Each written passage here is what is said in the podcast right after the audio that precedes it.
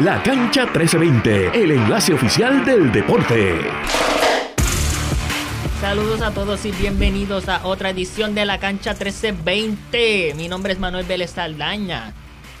Y en la tarde de hoy, perdón, estoy acompañado por Sean Rivera Luciano. Sean, ¿cómo tú estás? Muy bien, Manuel. Eh, hoy ha sido un día de muchas sorpresas, pero que demasiadas sorpresas en esta mundial, ¿sabes? Hoy fue como Navidad. Primero que todo, ¡celébralo, Boricua! ¡Celébralo! Hay que celebrarlo. Le ganamos a nuestros hermanos dominicanos, pero entramos en ese análisis en unos momentitos. Recuerden que para estar al tanto con las noticias del Mundial de FIBA 2023, de los deportes y de las noticias en el país. Deben seguir a Radio Isla 1320 en todas nuestras redes sociales, en Facebook Radio Isla 1320, Instagram y Twitter Radio Isla TV, en Threads Radio Isla TV. Descargar nuestra aplicación para teléfono Radio Isla Móvil y pendiente a nuestro portal radioisla.tv. Y antes de entrar en el análisis de los juegos, sean, quiero que tú me digas dónde tú te encontrabas en la tarde, en la tarde, en la mañana de hoy, cuando se dio este partidazo entre República Dominicana y Puerto Rico. Estaba haciendo una transmisión remota en Río Grande. Lamentablemente no. ¿Y en Río Grande? ¿La gente estaba viendo el juego? Tengo esa curiosidad. No, no, estaban viendo el juego, Nadie estaba viendo el juego, nadie estaba hablando del juego. Eh, me que yo era el único loco pendiente y gritando por el juego. No era el único loco, todo, es más, yo creo que gran parte El país se paralizó considerando que es un viernes a las 8 de la mañana. Día de trabajo, día de clase en la escuela.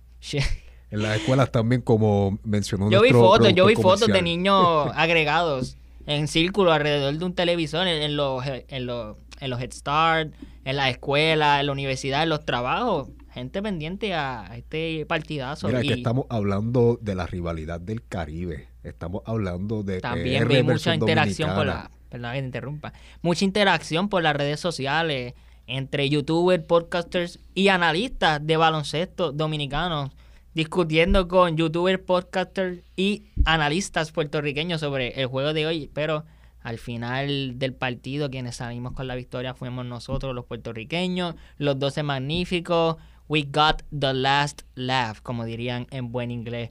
Pero esa no fue la única sorpresa en el día de hoy, voy a leer... Además, ¿cuál otra sorpresa hay en este torneo? Porque sé que hay varias. Hay varias. Te soy honesto. No, no fuimos los únicos que le quitamos invicto a otros equipos. Voy a, no espérate, no te emociones, no te emociones. Voy, voy a leer los resultados de los juegos de hoy. Serbia pierde su invicto ante Italia. Italia derrota a Serbia 78 a 76 por 2. Le ganaron a los serbios. Alemania por pela derrota a Georgia 100 a 73. Estados Unidos también tuvo su victoria en el día de hoy, Sean, mala mía, fue que no apunté el equipo al cual Estados Unidos le ganó. Montenegro. Montenegro, es verdad, porque vi los highlights de Nikola Puchevich. No vi, no apunté el nombre, perdonen, se me olvidó apuntar el nombre. Apunté el resultado, me fijé más que Estados Unidos 85 ganaron a Montenegro, eso fue lo único que me fijé, perdón. Una sorpresa del día de hoy, Letonia derrota a España. Los campeones defensores caen ante Letonia 74 a 69 a las 8 de la mañana se dio el partidazo entre Puerto Rico y República Dominicana. Los boricuas, los 12 magníficos con una victoria 102 a 97. ¡Celébralo, boricua! Eslovenia también derrota a uno de mis favoritos, Australia 91 a 80. Lituania derrota por pela a Grecia 92 a 67. Y para mí, la sorpresa del día de hoy, Brasil derrota a Canadá 69 a 65. Sean, cuéntame de esa derrota de Canadá sin palabras. De verdad eh, que eh, sí. Estoy sin palabras, ¿sabes? Oye, estamos Ese silencio no fue un error. Ese silencio no fue un error de, de producción. Eso es sin palabras. De verdad que yo me quedé sin palabras cuando vi a Canadá, que han dominado todo el partido. Shaq, Gilgis Alexander, Archer Barrett, Kelly Olynyk, Dylan Brooks, dominar el torneo cayeron entre nuestros hermanos latinoamericanos, los brasileños, Brasil 69 a 65. Ahora sí, Sean, ¿qué me tienes que decir además de que te quedaste sin palabras ante la derrota de Canadá contra Brasil? Mira, me quedé sin palabras porque vimos a un equipo de Brasil específicamente el lunes que fue derrotado por España 78 a 96. Sí, que fue por el 18. Por 18 puntos, exacto. Por 18 puntos. Y, ¿verdad? Eh, esto es una escuadra española que tiene mucho talento, pero que comparada a otras, ¿verdad? Una, a las escuadras pasadas que ha tenido esta selección española, no es una selección, no que que, tiene como que superestrellas concentradas, ¿me entiendes? No tiene un Pau Gasol, no tiene un Mark Gasol, no, no tiene algún jugador que tenga un renombre de destaque, por decirlo así. Pero eso sí, es un equipo sumamente profundo y muy balanceado. Es un equipo que, que tiene de todo básicamente. Y yo creo que esa es una de las recetas secretas, por decirlo así, de esta escuadra española que le ha otorgado a ellos el campeonato de la mundial pasada y el Eurobásquet también. Una observación que hice de los juegos de hoy, no hubieron tantas eh, derrotas por pela o palizas como lo hubieron en la primera ronda de fase de grupos. Muchos juegos cerrados, muchos juegos cercanos, sí, por decirte un ejemplo. Estados Unidos sí derrotó a Montenegro por 8, pero tampoco fue una pela de, partido, ni, ni Estados Unidos dominó a Montenegro. Oye, qué, Estados Unidos ganó qué curioso también. Estados Unidos solamente le ganó por 12 a Montenegro. Por 12. Por 12 puntos solamente. Sí, sí, fue por, fue por 12. fue por, fue por 12 puntos. Y es sumamente interesante ver cómo e, estas selecciones, ¿verdad? Que cuando uno piensa, ah, dame tu top 5 o tu top, o tu top 10, posiblemente Montenegro no esté en esa lista. Y ver una escuadra tan talentosa y poderosa, con un equipo literalmente NBAista. Sí, Team USA, All Team NBA, o sea, no All Team NBA, pero mucho, o la gran mayoría de los jugadores que componen a Team USA y el Dream Team son jugadores NBAistas. Todos son jugadores NBAistas, absolutamente, absolutamente todos. Entonces ver a un equipo con ese talento como Estados Unidos ganarle a Montenegro, ¿verdad? No por un gran margen, por decirlo así, por 12 puntos solamente. Eh, eh, es interesante ver, es interesante ver, ¿no? Este equipo de Montenegro eh, estuvo invicto en un momento dado en su grupo hasta llegar a contra Lituania, ¿no? Pero ha demostrado mucho talento, ¿no? Como Kendrick Perry, Nikola Vucevic, y son uno de los equipos Dark Horses, por decirlo así, de, esta, de este torneo. Otra victoria que me sorprendió en el día de hoy, bueno, no me sorprendió, fue que yo esperaba un juego un poco más cercano, reñido, fue el de Australia y Eslovenia, que Luka Doncic nada más tuvo 19 puntos y 7 rebotes, pero el equipo de Eslovenia le ganaron por 11 a Australia. En Australia, Josh Giri con 25 puntos, 8 rebotes y 4 asistencias. Sean, ¿qué tú me tienes que decir de este excelente partidazo del equipo de Eslovenia? Bueno, Manuel, ¿qué te puedo decir? Este equipo de Eslovenia creo que son de los pocos, ¿no? Que quedan invictos todavía. Sí.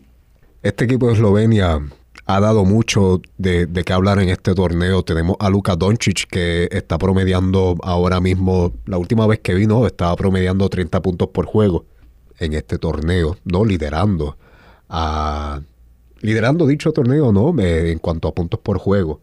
Entonces, ¿no? Ver cómo Eslovenia, ¿no? Ha básicamente pasado con facilidad, por decirlo así, a, a casi todos sus contrincantes, pone en marcha ¿no? la siguiente pregunta. ¿Será Eslovenia un equipo, un equipo top 3 en este, en este torneo? ¿Acaso se llevará alguna de las tres medallas? Sí, yo lo pondría top 3. Es difícil. Dije que los pondría top 3 y retracto lo dicho porque un equipo que yo tenía top 3 que yo decía, van a ir invicto hasta la final o posiblemente perder uno. Pero yo los veía invicto, era Serbia. Y Serbia hoy cayó ante Italia y yo veía a los serbios dominando el partido porque la fase de grupo contra Sudán del Sur, China y nosotros Puerto Rico, ellos dominaron. Era irreal el nivel de dominio que tenían sobre el resto de la fase de grupo. Y hoy perdieron contra Italia. ¿Qué tú me dices de eso, Sean? Serbia perdió hoy contra Italia. Y, wow, es que yo te digo, mira, además de nosotros, Hoy vimos ¿no? Eh, en el torneo cómo varios equipos perdieron su estatus de, invicto, ¿no?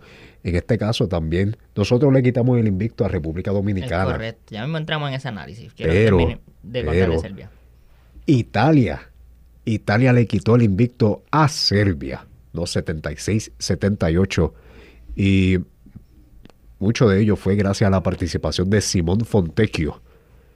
Oye, y Nikola Jovic, Nikola Jovic en este juego calladito. Sí, tuvo solamente 5 puntos, 2 rebotes y 3 asistencias. Bogdan Bogdanovic tuvo 18 puntos, 3 rebotes y 4 asistencias para el equipo de Serbia.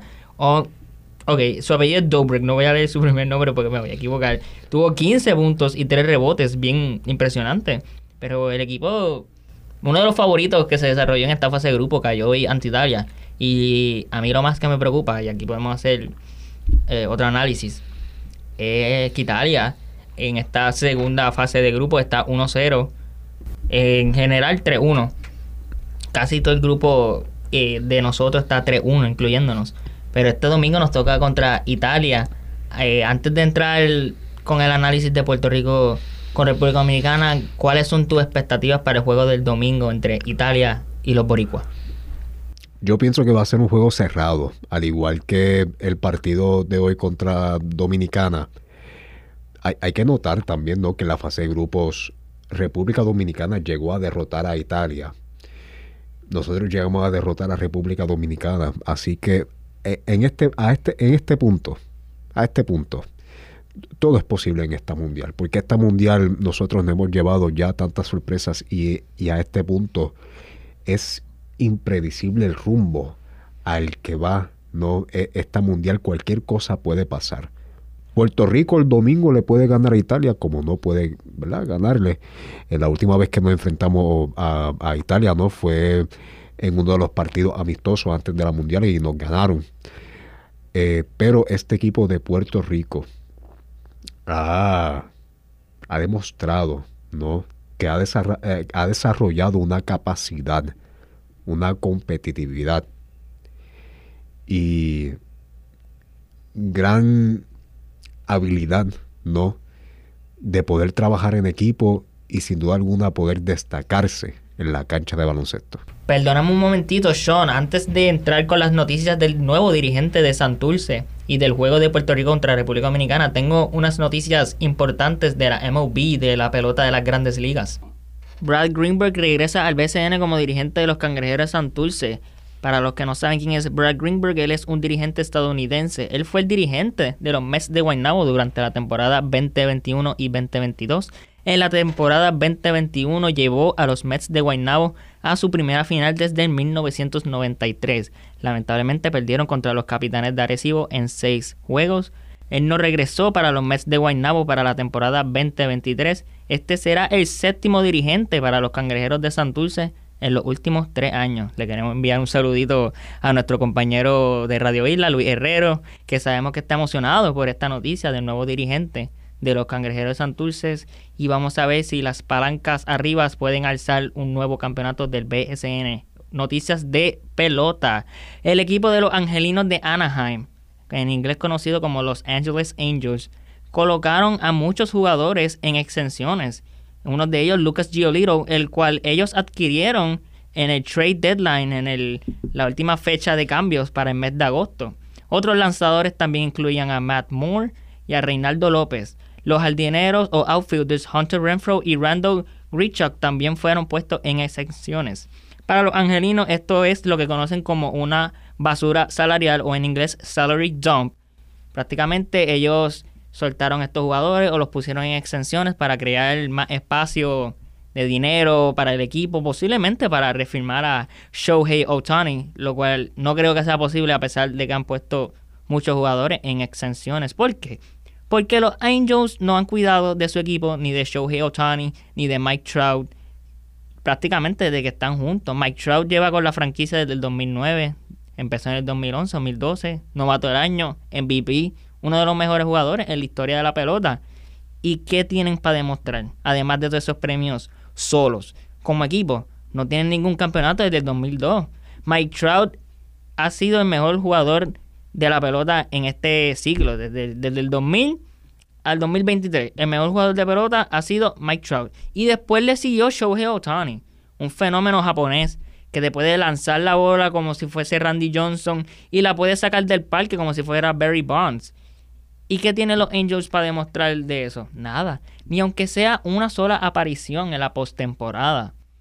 Dado, están en la misma división que Houston, Oakland y que este año Texas Rangers, que han sido excelentes equipos durante estos años.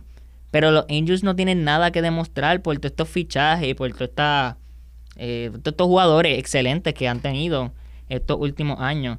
Y también mucha gente ha criticado a los Angels, los angelinos, como quieran decirlo, ni puede decir inglés en español, eh, porque ya pasó el trade deadline, la fecha de expiración para hacer cambios. Adquiriste a Lucas Giolito, que es un excelente lanzador, y aunque esta temporada no ha sido su mejor temporada, es sólido. Te puede ayudar a tratar de entrar al wild card o a la postemporada. No, Vamos a ponerle en extensiones, igual que a Matt Moore, Reinaldo López, Hunter Renfro, Randall Grichuk. ¿Sabes qué estás haciendo, Angels? Lo que estás demostrándole al resto de la liga es que no deberían firmar con ese equipo. ¿Por qué? Porque en cualquier momento te pueden indirectamente votar. Para los que no saben, cuando un jugador es colocado en exenciones, perdón, es que prácticamente el equipo al cual está firmado eh, no quiere que esté en el equipo, necesitan salir de tu contrato, está jugando mal y te ponen en agencia libre prácticamente para que otro equipo te reclame. No es que eres un agente libre donde no tienes contrato y puedes firmar donde tu agente o donde el jugador desee. Es que, como mencioné, ese jugador es puesto en una lista de espera para que otro equipo reclame su servicio o reclame este jugador. Y este fue el caso de Lucas Giolito y Reinaldo López, que fueron reclamados por los, los guardianes de Cleveland. Perdón, lo iba a decir en inglés. Guardians, los Cleveland Guardians. Lo iba a decir en inglés, lo puedo decir en español. Los guardianes de Cleveland reclaman a Lucas Giolito y también a Reinaldo López y a Matt Moore. Estos tres jugadores fueron reclamados por Cleveland. Hunter Renfro fue reclamado por los Cincinnati Reds o los Rojos de Cincinnati. El único jugador de los Angels que no fue reclamado fue Randall Grichuk. Lamentable la situación para Randall. Y los Angels están en una posición bien difícil porque cuando culmine esta temporada y se aproxime el tiempo de agencia libre, es casi seguro que Shohei Otani, el fenómeno, que tenía un aproximado de ganarse un contrato de 500 a 600 millones antes de lastimarse. Si 500, 600 millones uno lo piensa y uno dice, wow, excelente. Eh, y se los merece, de verdad que se los merece. Sufrió una lección, lo cual significa que no puede lanzar o ser pitcher por lo que queda de la temporada. Sí puede participar como bateador designado, designated hitter, pero son 500, 600 millones que ahora bajaron a posiblemente 300 o 400 millones debido a que esta es su segunda lesión de UCL en el brazo derecho en 5 años. Eh, muy lamentable la situación para Shohei, pero yo estoy confiado que él va a conseguir el contrato y se lo merece. Él se lo merece porque está revolucionando el juego de la pelota definitivamente comparado con otros jugadores que hacen su aportación y no sobresalen. Shohei Otani sobresale no solamente para el equipo de los Angels, sino a una audiencia mundial que la MLB lleva años tratando de recuperar desde los tiempos de Sammy Sosa, Barry Bonds, Mark McGuire.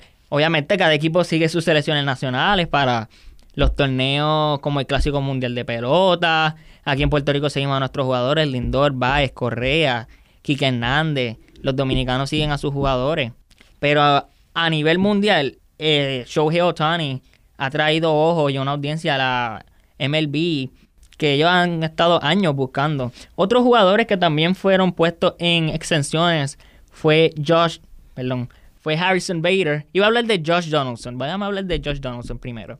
Josh Donaldson, el tercera base de los Yankees de Nueva York, fue, fue soltado. Lo cortaron del equipo prácticamente, ¿verdad? Debido a sus lesiones, la poca contribución que ha tenido. Y pues desde el año pasado esta ha sido una reclamación de los fanáticos de los Yankees.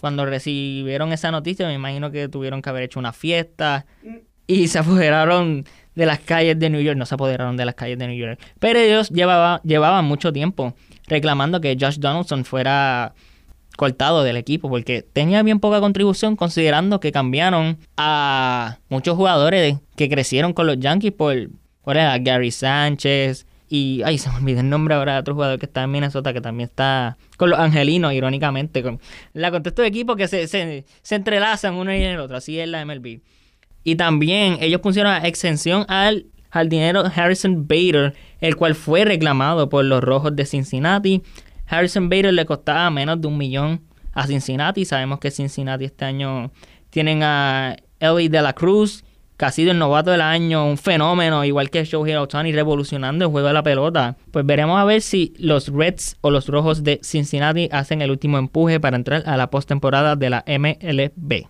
Bueno, Sean, hoy a las 8 de la mañana todo el mundo se despertó a ver a los 12 magníficos competir contra República Dominicana en el juego de hoy. Puerto Rico ganó 102 a 97 contra República Dominicana. Carl Anthony Towns, la estrella dominicana y de los Timberwolves de Minnesota, tuvo 29, perdón, 39 puntos, 10 rebotes. También Andrés Feliz tuvo una contribución de 22 puntos y 3 rebotes con 8 asistencias, pero los boricuas, la estrella del día de hoy, Tremont Waters, 37 puntos. 7 rebotes, 11 asistencias para el equipo de Puerto Rico. Christopher Ortiz, nuestro capitán. 10 puntos con 6 rebotes y una tremenda contribución también de nuestro pivot, de nuestro centro, George Condit IV, con 18 puntos, 7 rebotes y una asistencia. Y el triple más importante hasta ahora en el torneo para los boricuas lo tuvo John Holland. Que ha estado calladito durante todo el torneo Calladito. Ismael Romero también tuvo una contribución de 6 puntos y 7 rebotes. Sean, que me puede añadir, aparte de lo que hemos dicho, que es un partidazo, un excelente juego, sobre este sobre Puerto Rico y República Dominicana. Pues mira, además de que le quitamos el invicto a República Dominicana, fue un juego sumamente cercano, ¿no? Ganamos el primer, el primer periodo 17 a 12. República Dominicana ganó el segundo 28 a 33. Nosotros, eh, eh, ellos ganaron también el tercero 29 a 24, pero nosotros ganamos el, el, el cuarto, ¿no? El cuarto periodo 33 a 23. Y yo creo que también hay que destacar el triple clutch de John Holland, faltando 30 segundos para darle la ventaja a Puerto Rico. Sí, fue un triple que definitivamente fue emocionante, considerando que John Holland llevaba años sin poder participar con la selección de Puerto Rico en los torneos internacionales. Sabiéndolo mucho que quiere contribuir a traer un campeonato con esta selección a Puerto Rico. Y fue emocionante, de verdad, también ver las páginas de la FIBA y todo el mundo de las redes sociales destacar a Tremont Waters y su jugada, sus triples. Hoy tuvo unos, triples desde lejos, parecía a los Steph Curry. ¿Qué tú me dices eso? ¿Será Truman Waters el próximo Steph Curry o no?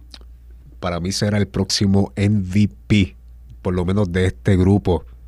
Y si Puerto Rico llega lejos,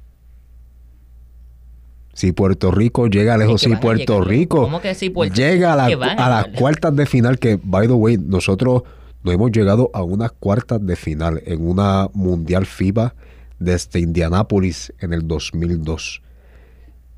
Si Tremont Waters y Puerto Rico, si Tremont Waters y Puerto Rico logran, ¿no? Que la selección que Puerto Rico pueda llegar a las cuartas de final, ahí, ahí sí que yo le doy el título de MVP a Tremont Waters yo le doy el título de MVP ahora y para cerrar, no me sorprendería si un equipo de NBA se da cuenta de los talentos de Truman Waters y se lo llevan para los Estados Unidos y ya no podrá participar con los gigantes de Carolina. Pero bueno, eso ha sido todo en el día de hoy con esta edición de La Cancha 1320. Sean, gracias por acompañarme. Gracias a ti, Manuel. Y recuerden que para estar al tanto con las noticias del Mundial de FIBA 2023, seguir a Radio Isla en todas nuestras redes sociales y en Spotify, seguirnos como La Cancha 1320 y puedes dejar una reseña también. Y nos puedes encontrar en las redes sociales. Facebook Radio Isla 1320, Radio Isla TV en Instagram y en Twitter y en Threads. Radio Isla TV. Para teléfonos, nuestra aplicación es Radio Isla Móvil y el portal radioisla.tv. Mi nombre es Manuel Vélez Saldaña y esto ha sido todo por hoy en la cancha 1320.